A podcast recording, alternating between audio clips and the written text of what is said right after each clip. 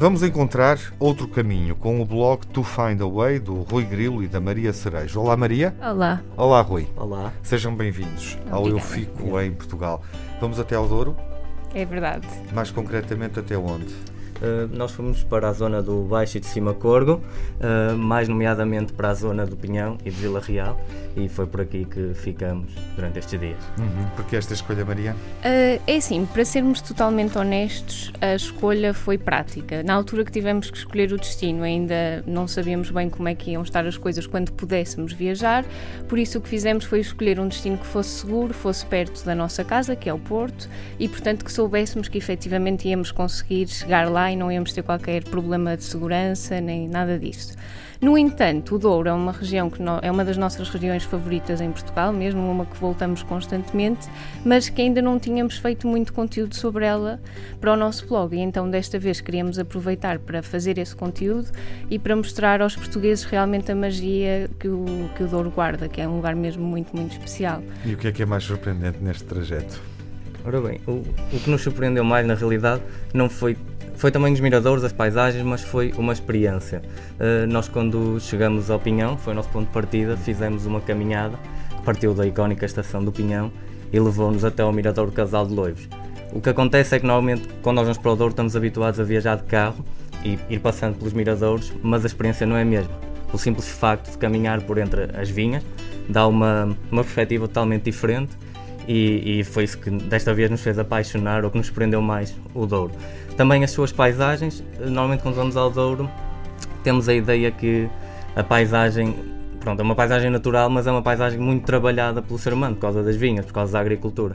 E acho que isso foi a, a ficha que nos caiu, perceber que esta paisagem eh, está ali há séculos e é devido ao esforço e um trabalho bastante exaustivo e extenuante da nossa parte. Sim, é assim, desta vez como tivemos o contacto mais presente com os locais, uh, tivemos a capacidade de perceber realmente o quão árduo é o trabalho de preparação das vinhas. Em todo, ou seja, todo o ano há trabalho para fazer, o quão extenuante este trabalho é e como realmente é um trabalho que já é milenar, basicamente, naquela zona e como resultou naquilo que vemos hoje, porque é fácil parar num miradouro e ficarmos deslumbrados pela paisagem, mas ter a noção de todo o trabalho e toda a dedicação que exige foi realmente algo que acabou por nos surpreender um pouco. Como pessoas da cidade, às vezes é fácil esquecermos do, Sim, do trabalho.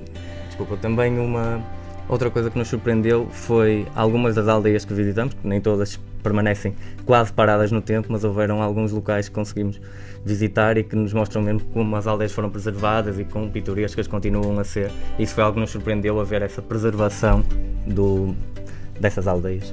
Querem acrescentar eh, algum local, monumento, alguma igreja, algum lugar, eh, uma é vila assim. perdida? Uh, é assim, para quem visita o Douro e principalmente quem ainda não conhece, nós realmente o que recomendamos mais são os locais mais icónicos, que vale a pena serem o início da viagem. O Rui já falou do Mirador do Casal de Loivos, que é realmente para nós é um dos nossos favoritos.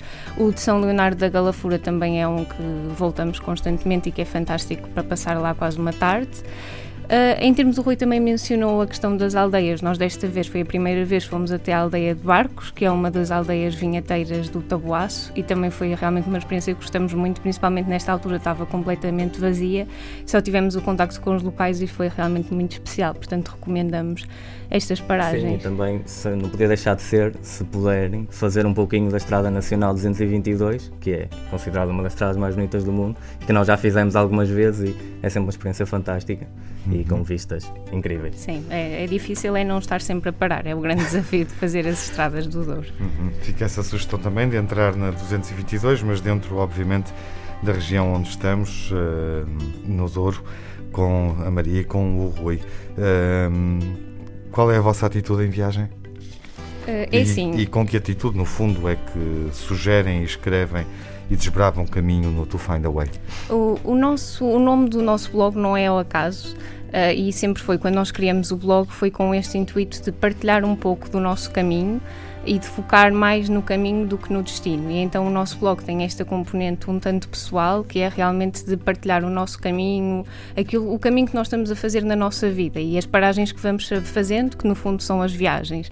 E o que nós tentamos incentivar as pessoas a fazer é mostrar que realmente é possível, ou seja, é possível fazermos o nosso próprio caminho, fazermos as nossas opções, quer seja em termos de viagens, quer seja com muito dinheiro, pouco dinheiro, pouco tempo, tudo é possível se nós formos realmente, se nós nos esforçarmos e se nós formos dedicados a fazer esse caminho.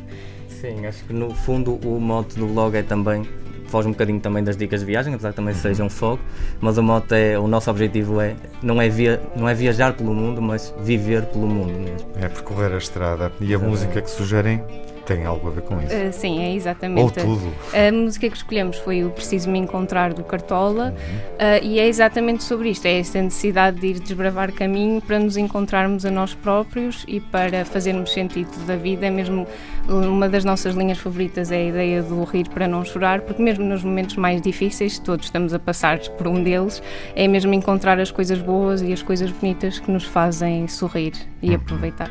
Coigrilo Maria Cerejo, obrigado, boas férias, boas viagens. Eu diria estradar é preciso, tínhamos que inventar o verbo, não é?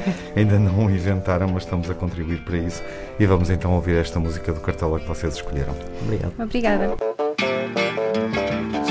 Deixe-me ir preciso andar, vou por aí a procurar, sorrir pra não chorar.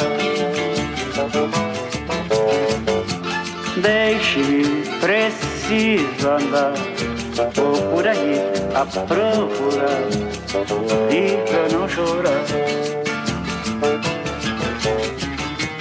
Quero assistir ao sol nascer, ver as águas dos rios correr ouvir os pássaros cantar. Eu quero nascer, quero viver, deixe-me, preciso andar. Vou por aí a procurar, vida não chorar. Se alguém por mim perguntar, diga que eu só vou voltar depois que me encontrar. Quero assistir ao sol nascer, ver as águas dos rios correr, ouvir os pássaros cantar. Eu quero nascer, quero viver, deixe-me, preciso andar. Vou por aí a procurar, sorrir pra não chorar. Deixe-me, preciso andar